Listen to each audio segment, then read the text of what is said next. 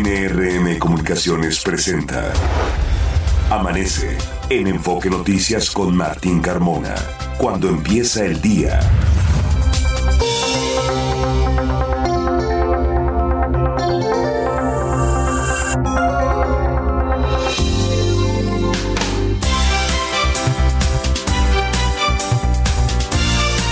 ¿Qué tal? Muy buenos días, me da mucho gusto saludarlo. Ya son las 6 de la mañana con dos minutos de este martes, en 19 de diciembre.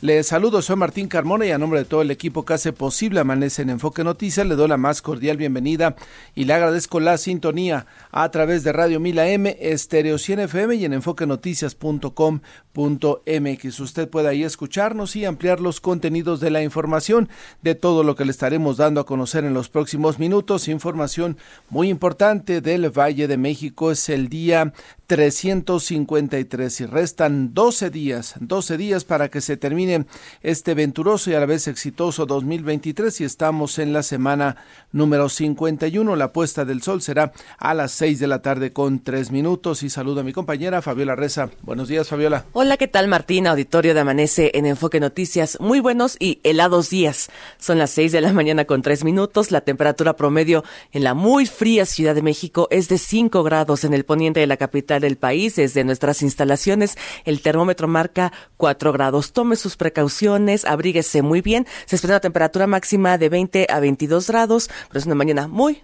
muy fría, la más fría de toda esta temporada de entre otoño y ya casi invierno, Martín. Ya casi invierno, que justamente estas eh, temperaturas nos recuerdan eso, que ya viene el invierno, que hay que cuidarnos, que hay que protegernos, evitar los cambios de temperatura para no tener problemas en las vías respiratorias, que son, pues ya lo sabe usted, las enfermedades que están en la temporada, así es que hay que protegernos y cuidarnos un poquito en exceso, Fabiola, ¿no? Así es, incluso se activó la alerta naranja, no la amarilla, la alerta naranja por pronóstico de temperaturas bajas y heladas para el amanecer de este martes en las zonas altas las alcaldías Álvaro Obregón, Coyoacán, Coajimalpa, Magdalena Contreras, Milpa Alta, Tláhuac, Tlalpan y Xochimilco. En Toluca, Martín, el termómetro marca 3 grados. 3 grados nada más y bueno, pues esto hay que mantenerse muy atento a lo que nos reporta justamente la Secretaría de Gestión Integral que nos pide pues abrigarnos, ¿no? Y usar crema para hidratar y proteger la piel del frío y también cuidado con los, los calentadores y las chimeneas, Fabiola. Exactamente, en zonas altas y rurales, tanto de la capital del país como la zona conurbada, muchas personas siguen utilizando estos métodos para mantenerse calientes. Tengan mucha precaución porque puede ocurrir una tragedia. La autoridad también nos invita a vacunarnos tanto contra la influenza como contra el COVID-19. Ahí tiene usted la información para que lo tome en cuenta y vaya planeando su jornada de martes. Vamos a este resumen de noticias que hemos preparado y le comenzamos informando que el jefe de gobierno Martí Batres aseguró que siguen las obras de la línea 12 del metro, es decir, no se va a inaugurar, no se va a abrir en este mes de diciembre como en su momento lo había ofrecido. Señaló que al concluir habrá un periodo de pruebas para seguridad de los usuarios. Rechazó dar una nueva fecha de apertura, aunque se había comprometido a que justamente sería en este mes de diciembre. Esto, eh, Martí Batres, el jefe de gobierno.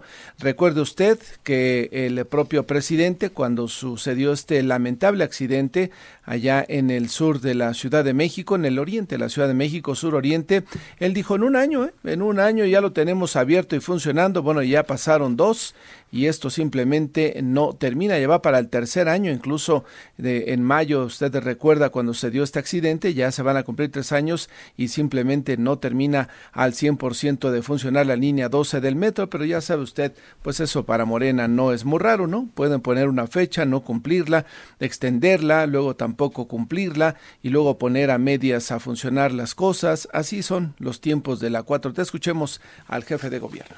Bueno, todavía no acaba. Cuando estemos ya en los últimos días vamos a informar de cómo está la obra y qué días eh, comienza a, ser usada. Eh, hay que recordar que hay un periodo de pruebas siempre. O sea, terminando la obra tiene que haber periodo de pruebas por seguridad de los usuarios.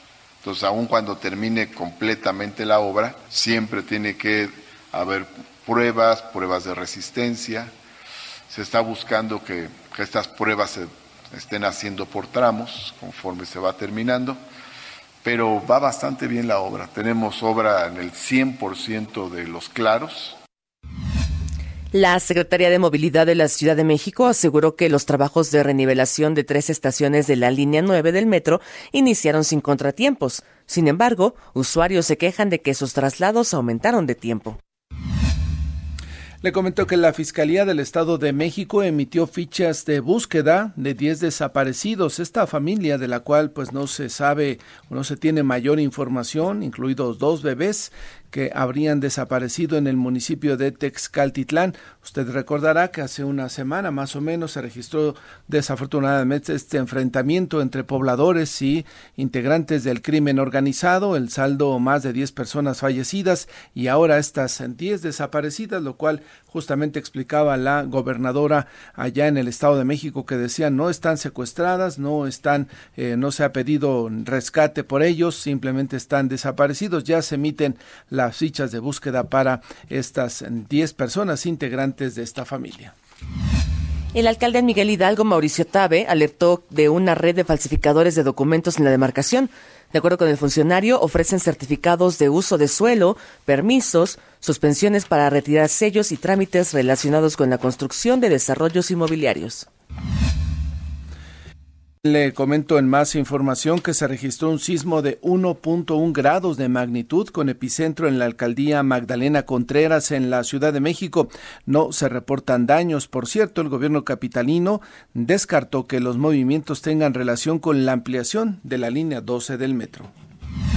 El músico Rubén Blades será el artista principal del concierto de fin de año que ofrecerá el gobierno capitalino en el Ángel de la Independencia el próximo 31 de diciembre. La Secretaría de Seguridad Ciudadana de la Ciudad de México puso en marcha el operativo Fiestas Decembrinas 2023. Serán desplegados 12.359 efectivos por toda la ciudad. El Congreso mexiquense aprobó por unanimidad el paquete fiscal 2024. Se autorizó un presupuesto de egresos de 377.935 millones de pesos. Familias que se vieron afectadas tras el deslave del cierre del Chiquihuite el 10 de septiembre del 2021 recibieron la constancia de asignación de las que serán sus nuevas viviendas.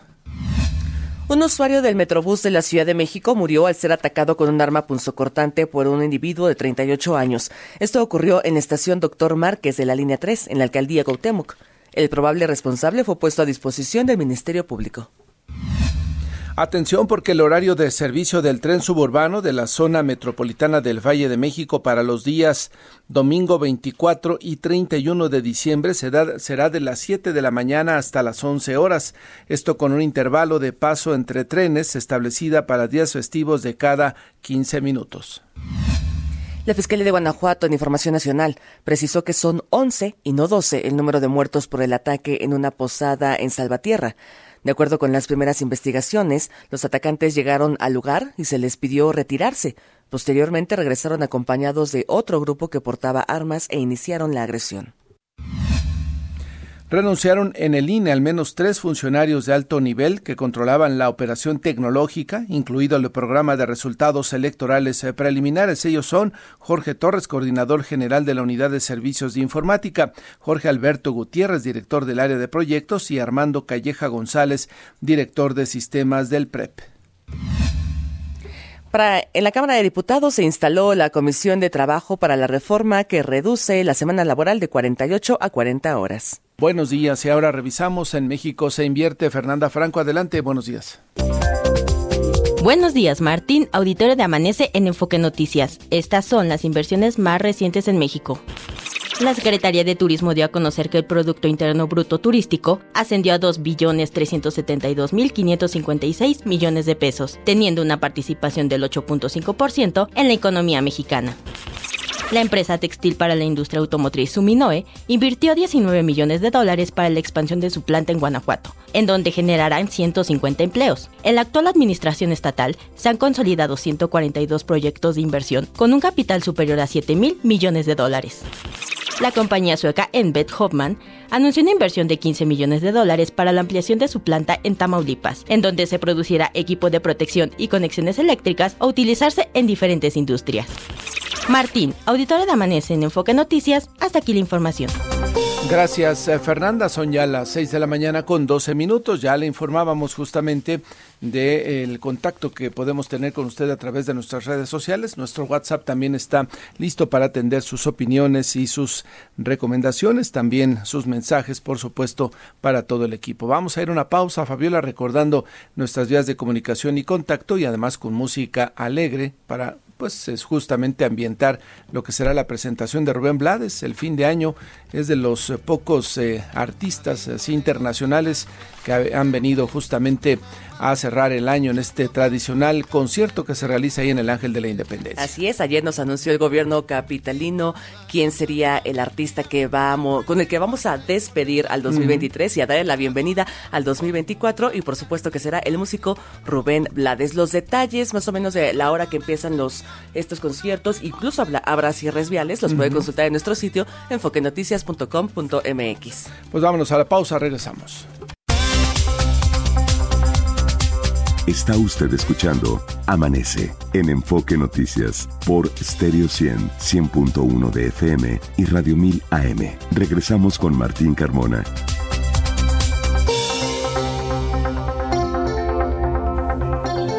Son ya las 6 de la mañana con 17 minutos. Continuamos con más información. Siete personas fallecieron desafortunadamente al chocar dos camiones de carga en el circuito exterior mexiquense. Gloria Aguilar, adelante con la información. Buenos días. Gracias, Martín. Muy buenos días. Un gusto saludarte, al igual que el auditorio de Enfoque Noticias, para informarles que el día de ayer hubo un accidente fatal en donde lamentablemente siete personas fallecieron. Dos de ellas eran menores de edad. Esto fue en el kilómetro 7 del circuito exterior mexiquense, en el perímetro del municipio de Huehuetoca, en donde alrededor de las 4.30 de la mañana dos camiones de carga eh, chocaron eh, provocando lamentablemente este fatal accidente. Uno de estos vehículos se encontraba parado en el lugar por fallas mecánicas cuando llegó el segundo vehículo que lo impactó prácticamente en la parte trasera.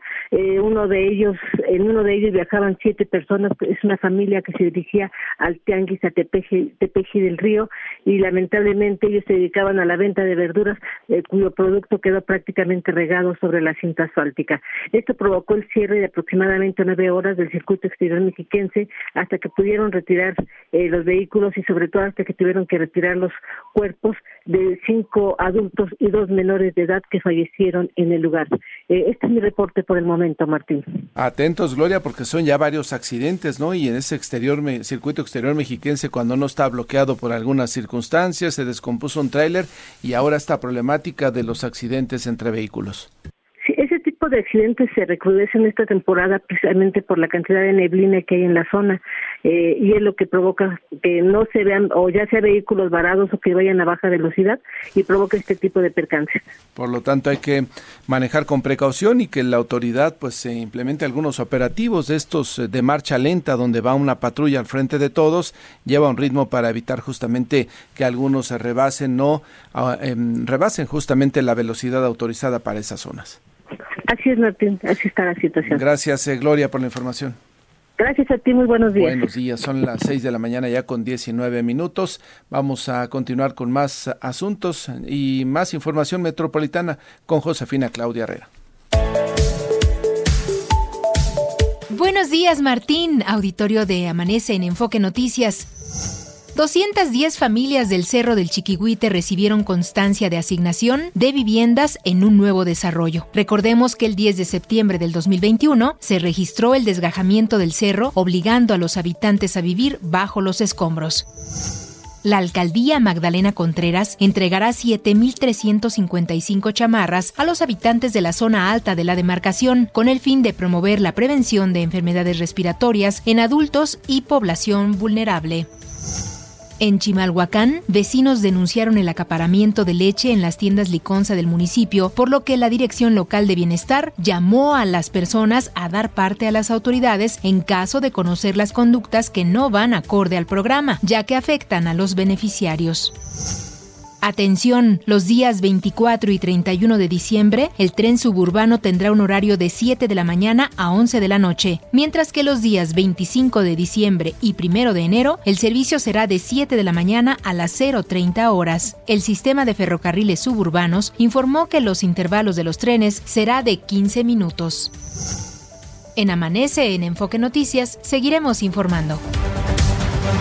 Gracias, eh, Josefina. Le cuento que como parte del operativo Cero Pirotecnia, elementos de la Policía Bancaria e Industrial decomisaron 72 kilogramos de explosivos dentro de las instalaciones del sistema de transporte colectivo Metro.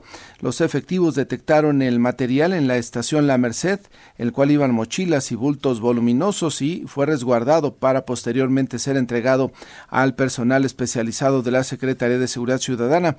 El operativo Cero Pirotecnia con consiste acciones de seguridad preventivas que incluyen la solicitud a los usuarios para permitir que bolsas voluminosas sean revisadas por los oficiales, así como hacer recorridos de vigilancia en pasillos, andenes, zonas de correspondencia y dentro de los mismos trenes. El objetivo es prevenir la venta y quema de material pirotécnico y evitar accidentes fatales o menores, ya sea en personas o en lugares públicos y privados. El uso, comercialización y almacenamiento de, pirotecnia es regulada por la Ley Federal de Armas de Fuego y Explosivos, por lo cual realizar algunas de estas actividades puede derivar en una falta cívica o algún tipo de delito mayor. Atención con este operativo, sigue vigente en todas las estaciones de la línea de las líneas del metro, no solamente en lo que corresponde a esta zona de la Merced, donde tradicionalmente se vende de manera clandestina fuegos pirotécnicos para utilizarse en estas fechas. Son ya las 6 de la mañana con 22 minutos. Los deportes con Fernando Espinosa. Hola Fernando, ¿cómo te va? Buenos días. Hola Martín, ¿cómo estás? Buenos días. Eh, ¿Cómo estás? Eh, Fabi y los amigos de Amanece. Oye, ¿ya hablamos del título 14 de la América? Sí. Sí, ya. Ah. Sí, sí. Ayer, ¿verdad? Es noticia importante. Fue noticia importante, Fernando. Muy bien, muy bien. Gracias, Martín. No tenía, no, no, recordaba, no recordaba, porque América tiene que viajar justamente el día de mañana, temprano, a Houston. De estos partidos que, bueno, son buenos, son buenos. Va, a enfrentar al Barcelona, pero el, América va a enfrentar a un Barça que tiene eh, compromiso contra Almería mañana, en España. Entonces juegan mañana en España están en tercer lugar en la clasificación del fútbol de España y viajan terminando el partido para eh, llegar al partido el jueves a las 8 de la noche en el Cotton Bowl de Dallas, Texas. es muy apresurado. Será un equipo B, ¿no? El del Barcelona. Bueno, y dijo el presidente que, que van con las estrellas, que van con todas las estrellas, pues sí pueden viajar, seguro pueden viajar, pero jugar, quién sabe, porque insisto, está en una situación un poco apremiante el Barça, sobre todo que ayer el Girona le, le, repasa al Alavés 3 por 0 y para mala fortuna tuya, porque el Madrid se queda ahí en segundo lugar, para mala fortuna, se queda en la primera posición el Girona otra vez, dominando el fútbol de España. Fíjate, un equipo tan chiquito, de una ciudad pequeñita, fronteriza al norte, al norte de España, muy bonita, muy histórica, pero con un equipo que está causando sensación esta temporada. ¿Me puedes decir del mal paso del Barça, de las lesiones del Madrid, de todo lo que ustedes quieran? Hoy el Girona es el dominador en la liga del fútbol de España, pero sí causa un poquito... Sorprende, sorprende, Fernando, porque es un equipo que no necesariamente está en los primeros lugares. Esta temporada ha iniciado bien. Ahora, lo que incluso comentan los propios integrantes de este equipo es eh, aguantar ese ritmo, ¿no? Ese ritmo con el que llegaron y qué tanto les va a afectar el parón de diciembre, que ya viene a partir de la próxima semana, regresarán hasta enero, ver si esos eh, momentos en los cuales suspenderán los partidos no les quitan esa dinámica que han sí, el ritmo, el ritmo de juego. Corre el riesgo. De hecho, por eso eh, te comentaba que juega mañana el Barça, porque bueno, todos regresan a la actividad, o sea, es mañana, pasado, eh, en el fútbol de España y se van de vacaciones. Se van a pasar las, las fiestas de diciembre, eh, pero sí, sí puede ser un, un, riesgo. Es curioso porque luego se quejan tanto, se quejan tanto eh, que si tienen partidos o no tienen partidos, porque paran mucho tiempo o porque están jugando partidos muy constantes. Es curioso esto del futbolista, ¿no? Sí, ya está lo de Fernando Gago, que es nuevo director técnico de las Chivas Rayadas de Guadalajara. Fernando Gago, que, bueno, mira, ha tenido oportunidad, viene del fútbol de, de la Argentina. Fernando Gago fue compañero de Fernando Hierro en el eh, fútbol de Real Madrid. Eh, un jugador importante, un jugador de selección en su momento. Era mediocampista, ¿no? Mediocampista, no sé si le sirva mucho a Chivas. Y vuelvo a decir el tema de que para dirigir al Guadalajara no es necesario traer a una estrella, que no lo es Gago tampoco, una estrella o argentina o española o holandesa o de donde ustedes quieran. Guadalajara tiene que apretar, primeramente su directiva tiene que apretar a sus jugadores, eh, meterles bien en la cabeza lo que representa la playera del rebaño sagrado y eh, meter a alguien que conozca un poquito la idiosincrasia del mexicano, del tapatío, de lo que representa Guadalajara, porque, porque puede venir Gago o puede venir eh, Ancelotti, o puede venir el que sea. Guadalajara, si no lo metes al riel a los jugadores, Guadalajara será lo mismo, pero si es Fernando Gago, ¿sabes? Otro proyecto, ¿no? Otro proyecto. A ver, cómo les va. Pero es cuate de Hierro. Yo no creo que Hierro tampoco tenga eh, los argumentos para ser director deportivo del Guadalajara, cuando ni siquiera conocía al Guadalajara. ¿Sí me entiendes? Se te dan una buena chamba, vas a un equipo muy importante de una liga que desconoces por completo y dices tú, bueno, pues si voy a estar ganando aquí, en España ya no me quieren mucho, tampoco tuve grandes éxitos, pues me voy para allá, allá sí soy estrella, aunque sea director deportivo, y entonces pues llevo, llevo a los cuates, creo que puede ser así, yo creo que están equivocados. ¿Sabes también quién llegó, Martín? Eh, Martín Anselmi, ya está en México, es el nuevo director técnico de la máquina celeste de Cruz Azul, es argentino, nos encanta traer a los argentinos, eh, es, es, una fantasía traer a los argentinos, pensamos que van a venir a resolver la vida del fútbol mexicano y de otras cosas, pero ahí no me meto, ¿no? de otras cosas. Aquí la situación es de que ya llegó Martín Anselmi, eh, un, hombre que, bueno, aparentemente tuvo con Independiente del Valle cosas importantes, a ver si resulta, Anselmi. Mira, estarías contento hoy, Martín, eh, pero como cambias de equipo cada ocho días, porque pues este es el Cruz Azul que dejaste, este, es el Cruz Azul que olvidaste, ¿te acuerdas? Fíjate que ya ni me acordaba. Ya no te acordabas. pero qué bueno que estás tú para que me lo recuerdes. Sí, sí, sí. Tú le ibas al Cruz Azul. O sea, hoy estarías contento de eh, ver a un técnico que trae un proyecto nuevo. O enojado. O enojado. cualquier cosa. Vamos a escuchar a Martín Anselmi. Ayer hizo su arribo al aeropuerto internacional de la Ciudad de México. En construir un equipo competitivo. Eh haciendo chiquito pero pensando en grande. Eso es eh, la frase que él utiliza siempre. Así que a partir de ahí eh, sí, se me fue muy difícil decirle que no por toda la ilusión que genera Cruz Azul, por la historia de Cruz Azul y sobre todo por, por la afición de Cruz Azul con la cual eh, empatizo bastante desde, desde dónde vienen, quiénes son y qué necesitan. No lo creo esto, ¿eh? O sea, por la historia de Cruz Azul, Cruz Azul es uno de los cuatro grandes pero si te dicen, ha ganado un título en 23 años, no ya, 25, pues no creo que sea una gran historia la que pueda eh, convencer a un técnico de venir a México. Más bien te convence. Aquí se paga muy bien. Al jugador extranjero, al técnico, se le paga bastante bien. Entonces dices, bueno, pues si voy a estar ahí cómodo, es uno de los puntos por los cuales también no sale mucho futbolista mexicano. Estás ganando mucho mejor que si te fueras a España o que te fueras a sacrificar a Europa. Piensan que la gente que vas a ganar en euros y que, y que esa fortuna será una fantasía, no es cierto, le pagan poco, no, no pagan del todo bien, sobre todo al futbolista mexicano, al futbolista latino, eh, al argentino sí, al brasileño sí, al uruguayo sí, el paraguayo es tipo mexicano, como que más o menos, pero este pues ya, ya llegó Martín Anselmi. Por cierto, eh, tú recordarás que va el América frente a Real Estelí de Nicaragua en la Conca Champions. Bueno, sabes que el último partido de América en el Azteca fue ganando el título de, del fútbol mexicano, ¿no? Entonces, ahí se acabó ya la historia, viene la remodelación del Estadio Azteca, vamos a ver un nuevo Estadio Azteca, yo espero que le pongan ahí un, un hotel, que le pongan eh, un centro comercial, muy, muy, muy a, como tiene que ser un estadio hoy mundialista, Martín. Ojalá y sea así. Bueno, aquí la condición es de que no se sabía si iba a jugar en Ciudad de los Deportes, si iba a jugar en el estadio del Toluca, si iba a tener alguna otra renta de algún escenario. Y la CONCACAF ayer puso que el Real Estelí frente al América en el juego, cuando América sea local, será en el de la Ciudad de los Deportes. Es decir, va a ser el Estadio Azul. Eh, ese que lo van a tener que compartir Cruz Azul, Atlante y las Águilas del la América. Imagínate nada más. Qué barbaridad. No va a haber eh, capacidad en el caso de el América, ¿no? No va a haber modificación. del Atlante es el que se muda, ¿no? Mm. Atlante es el que se muda y Cruz Azul y América, pues cada ocho días. O sea, le viene sabroso a la colonia Nochebuena.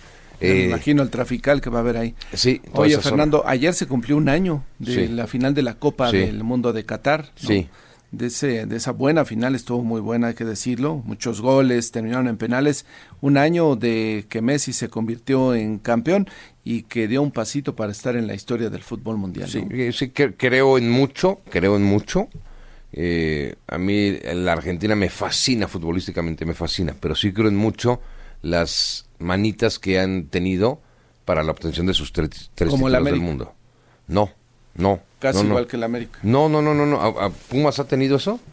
No, claro, por eso pues no no ha llegado a las finales porque lo han acuchillado en algunas, ¿no? El arbitraje. O lo acuchilla su técnico Mohamed. ¿Quién lo acuchilla a Pumas? Bueno, pero estamos hablando de Argentina. A ver, los penales regalados a Argentina, ¿te acuerdas? Sí. En la final contra Francia, ¿te acuerdas? Es que había que era la mesimanía. ¿Sabes que Messi tiene todavía el récord de más likes en Facebook, por ejemplo? Había que hacerlo campeón. Había que hacerlo campeón a la Argentina. Cuando te vas a México 86, si esa mano de Dios, que es la diferencia con Inglaterra, no entra, que era injusta, no había VAR, evidentemente, pero era clarísima, pues Argentina no llega a la final. Y la de Argentina 78, cuando dijo Videla, a ver, vénganse para acá, y se hacía lo que decía Videla, porque era el dictador terrible de Argentina, y entonces dijo, la Copa del Mundo se queda aquí y, métanse al vestuario de Perú que tiene que perder 6-0 y perdió. ¿Eh? Y ahí quedó la... Y ahí quedó. Yo pongo manchitas en, los títulos de Argentina, pero no deja de ser Messi el mejor jugador del planeta. Para mí. Para ti es Cristiano Ronaldo, creo. No entremos en esa discusión una vez más, Fernando. Gracias. Fernando, este, Cristiano Ronaldo y este y el Chino Huerta, son los mejores de. Gracias, Fernando. Que te vaya muy bien. Buen día. Buenos días. 6 de la mañana con 33 minutos. Vamos a ir a una pausa. Regresamos con más información. Está usted escuchando Amanece en Enfoque Noticias por Stereo 100, 100.1 de FM y Radio 1000 AM. Regresamos con Martín Carmona. Son ya las 6 de la mañana con 37 minutos. Le hemos reportado justamente que ya se ha detectado el primer caso de pirola, una subvariante del virus Omicron que es altamente transmisible pero produce cuadros leves a moderados de infecciones en las vías respiratorias. Mi compañera Josefina Herrera entrevistó a la secretaria de Salud de la Ciudad de México, la doctora Oliva López Arellano. Le invito para que escuche la entrevista. Justamente da información respecto a esta variante denominada pirola como ya llegó esta variante pirola de COVID-19, ¿qué hacemos aquí en la Ciudad de México? ¿Qué le parece si preguntamos a la doctora Oliva López Arellano, ella es secretaria de Salud de la Ciudad de México? ¿Qué tal, doctora? ¿Cómo le va? Muchos saludos para ti, tu auditorio. Gracias. Cuéntenos, doctora, qué debemos hacer y qué es lo que está preparando la autoridad de salud para pues atender esta situación que está llegando con esta nueva variante de COVID-19. Bueno, señalar que es una subvariante más. Sí. Hay más de 150 subvariantes. Es una variante, una subvariante que la OMS ha definido como de interés, de seguimiento, pero no preocupante. No es una variante de preocupación. De todos modos, en la Ciudad de México sí no hemos dejado de monitorear y también la Secretaría de Salud del Gobierno de México hace la vigilancia genómica, que es a través de la que se identifican todas estas subvariantes. Sí. Eh, lo que tenemos de información está un cuadro clínico muy semejante, es decir, cuadro mayoritariamente moderado, leve. eh, nos protegen las vacunas que estamos eh, aplicando, que no hemos dejado de vacunar en la ciudad. Sí y tenemos eh, en este año hemos vacunado más de 577 mil eh, dosis de refuerzo y ahora estamos vacunando con también con Sputnik, la incorporamos el 5 de diciembre, llevamos de esta vacuna más de 15 mil dosis aplicadas y ya sabemos que hay cómo cuidarlos. es decir, eh, son las mismas medidas preventivas, las mismas medidas de autocuidado que son el uso de cubrebocas en espacios eh, aglomerados, en donde hay altas concentraciones de personas, ventilar cuando sea posible, lavado de manos, el uso de gel alcohol, el estornudo de etiqueta y si tenemos cualquier cuadro eh, clínico con datos respiratorios, pues vigilar las, los datos de alarma y no automedicarnos y mm. acudir a nuestra unidad de salud. Entonces, importante eso que lo principal es vacunar.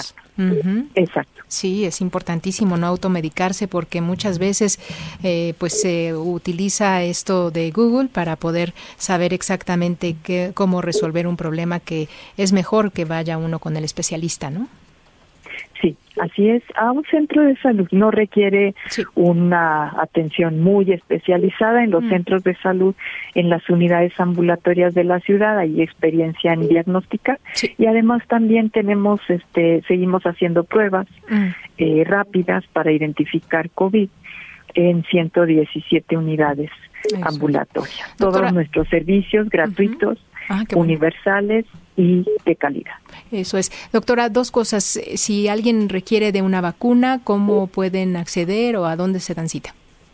Eh, van a un centro de salud, en nuestras redes están los horarios, los centros de salud, vacuna Abdala, estamos aplicando en todas las unidades ambulatorias de la Secretaría de Salud del Gobierno de la ciudad y la vacuna Sputnik en 32 centros de salud.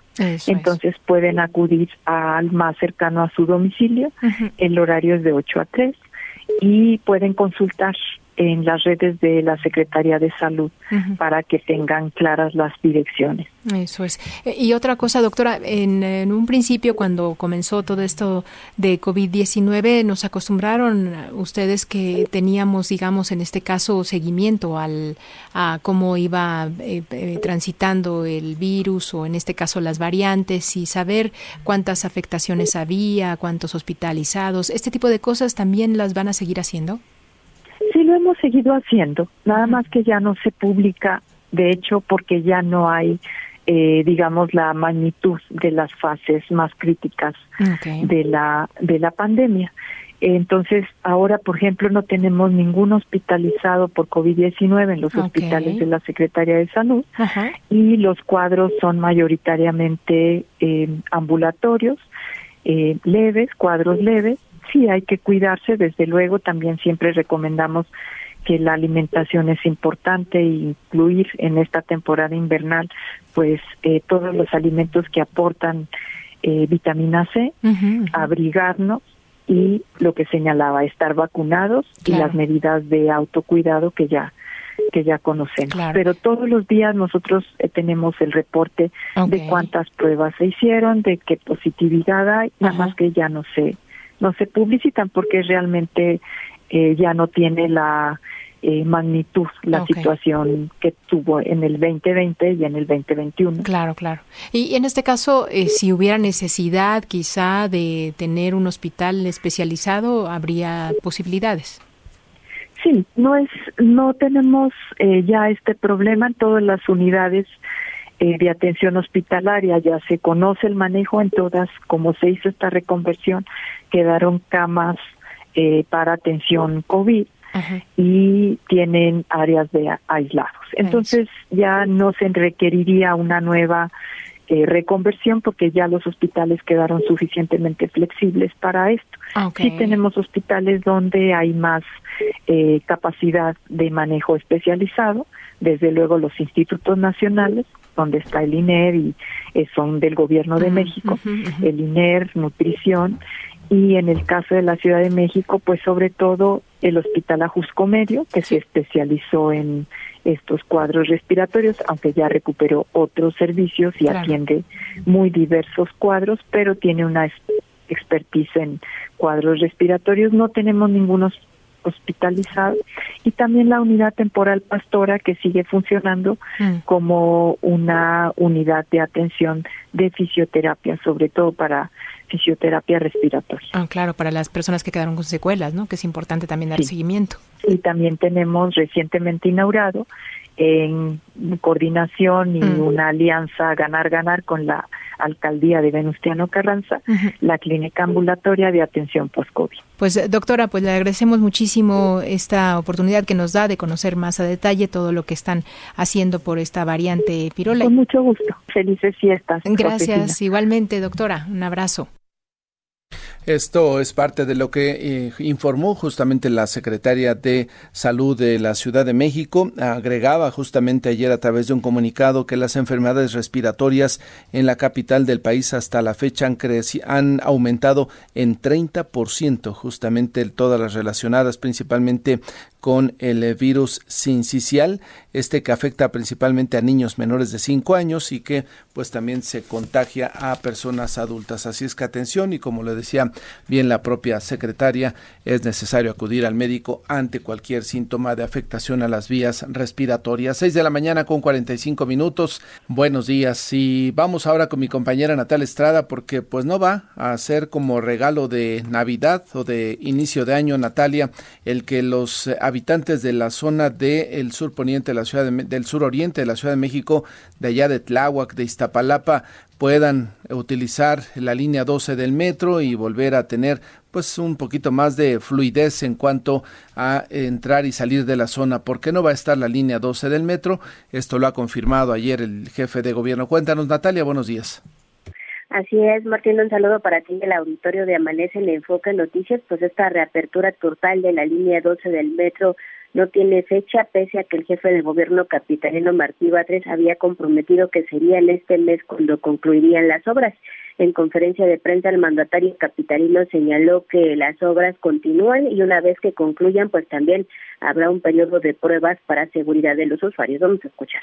Bueno, todavía no acaba. Cuando estemos ya en los últimos días vamos a informar de cómo está la obra y qué días eh, comienza a, ser usada. Eh, hay que recordar que hay un periodo de pruebas siempre. O sea, terminando la obra tiene que haber periodo de pruebas por seguridad de los usuarios. Entonces, aun cuando termine completamente la obra, siempre tiene que haber pruebas, pruebas de resistencia. Se está buscando que, que estas pruebas se estén haciendo por tramos conforme se va terminando, pero va bastante bien la obra. Tenemos obra en el 100% de los claros. Y bueno, el mandatario local recordó que la administración decidió el retiro del claro 22 de esta línea 12 ubicado entre las estaciones Zapotitlán y Nopalera para su reconstrucción total y así mantener los niveles de seguridad estructural en el tramo elevado. No obstante, pues rechazó dar una nueva fecha para la línea 12 del metro y su apertura en, tota-, en su totalidad. Por otro lado, Martín Auditorio señaló que iniciaron ya los trabajos de renivelación de las vías del tramo Pantitlán a Velódromo de la línea 9 del metro, así como la sustitución de dos claros de su estructura. Vamos a escuchar. Va avanzando la obra en la línea 9 del metro, eh, estaba pendiente, era una eh, preocupación ciudadana y de los usuarios que se hiciera la obra de renivelación en Pantitlán. Ya hemos señalado que esto está en Pantitlán, pero eh, se tiene que cerrar también Puebla, el velódromo, para poder hacer la obra porque no hay, no hay otras, estas vías Y que les llaman para el regreso de, las, de los trenes y hay transporte alternativo que está funcionando bien. Y bueno, en otros temas anunció que el 31 de diciembre el cantautor panameño Rubén Blades ofrecerá el concierto gratuito Fiesta de Año Nuevo 2024 en la avenida Paseo de la Reforma entre el Ángel de la Independencia y la Glorieta de la Huehuete para despedir este 2023.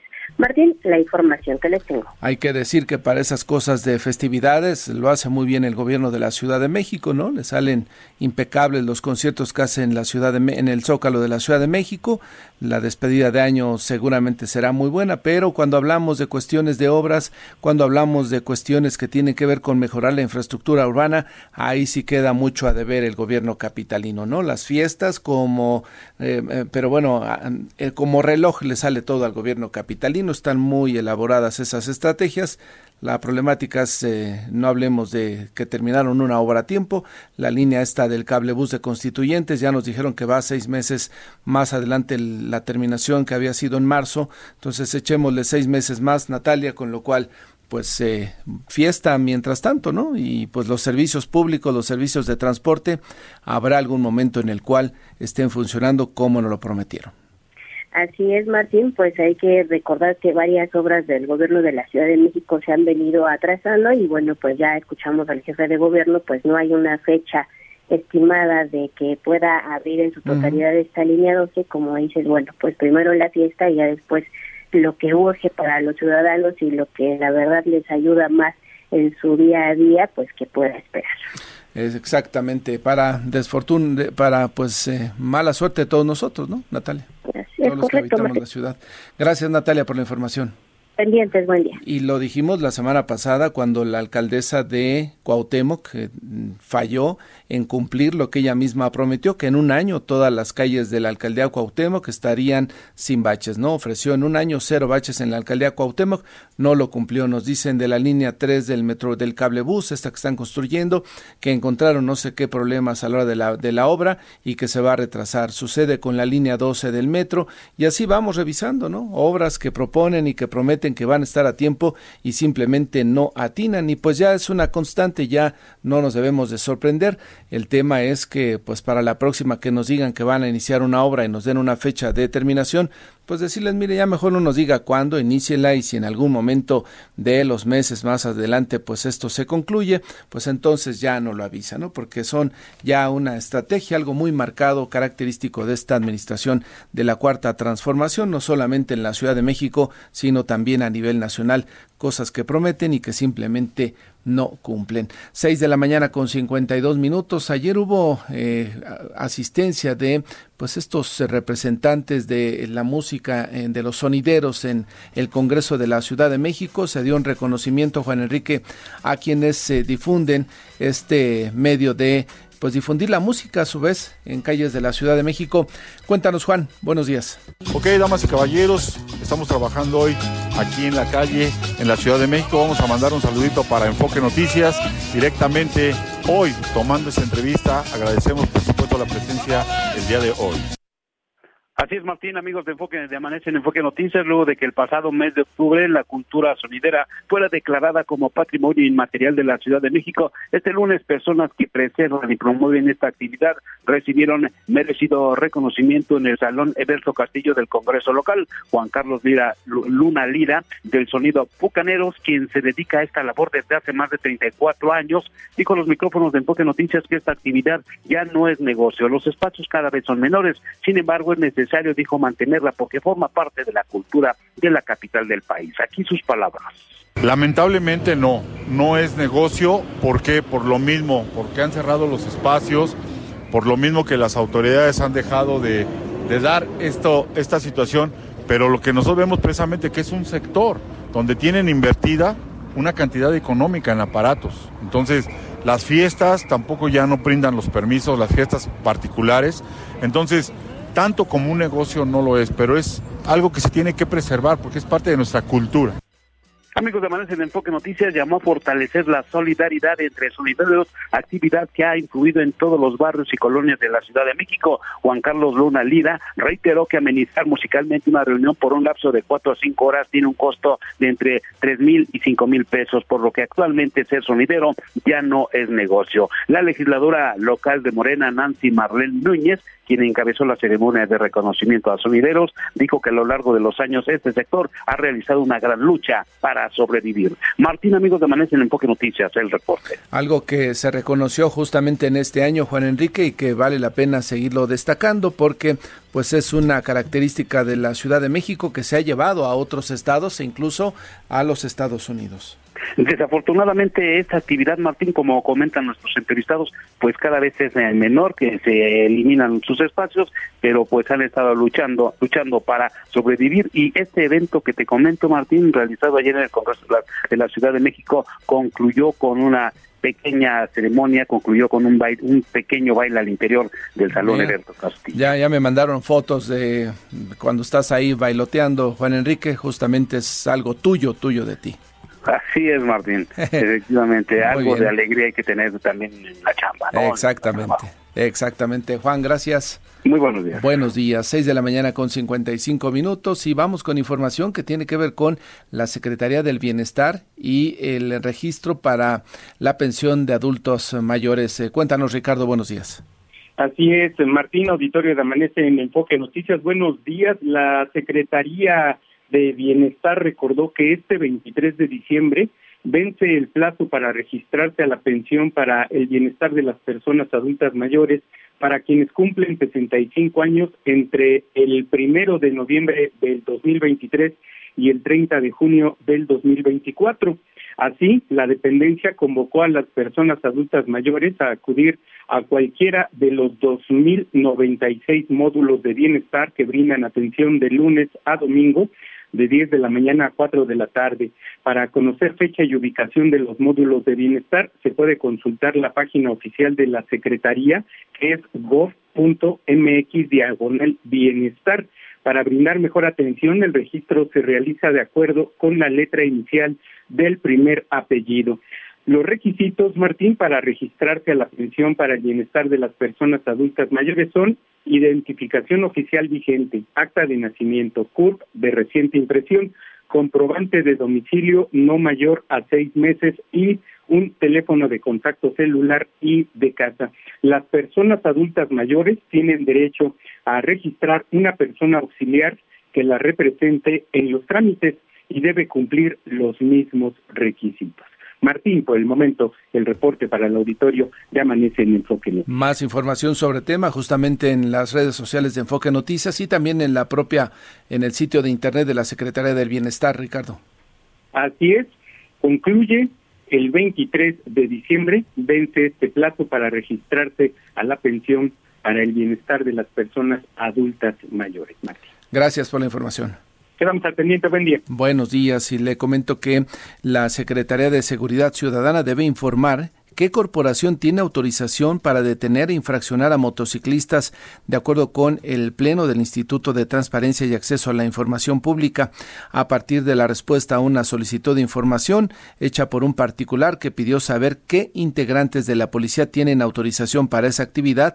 La dependencia emitió una respuesta considerada ambigua e imprecisa, pues no especificó quién debe detener motociclistas y tampoco detalló las sanciones al personal que realice esa tarea sin contar con atribuciones, por lo que el Pleno del Info de la Ciudad de México ordenó se emita una nueva respuesta. Se identificó también un error en el procedimiento, pues los comisionados tuvieron que orientar a la persona a presentar una nueva solicitud ante la unidad administrativa, pues el área de transparencia debió turnar la solicitud a todos los departamentos competentes. No se ha informado y se ha precisado quiénes son los elementos de la policía capitalina autorizados para detener e infraccionar a los, a los motociclistas. Ya sabe usted que están estos elementos de la policía de la Ciudad de México con un chaleco amarillo fluorescente, con brazaletes y que son justamente los indicados para poder eh, infraccionar a quienes eh, violan el reglamento de tránsito. Se está preguntando si ellos son los únicos y los que pueden detener en este caso a los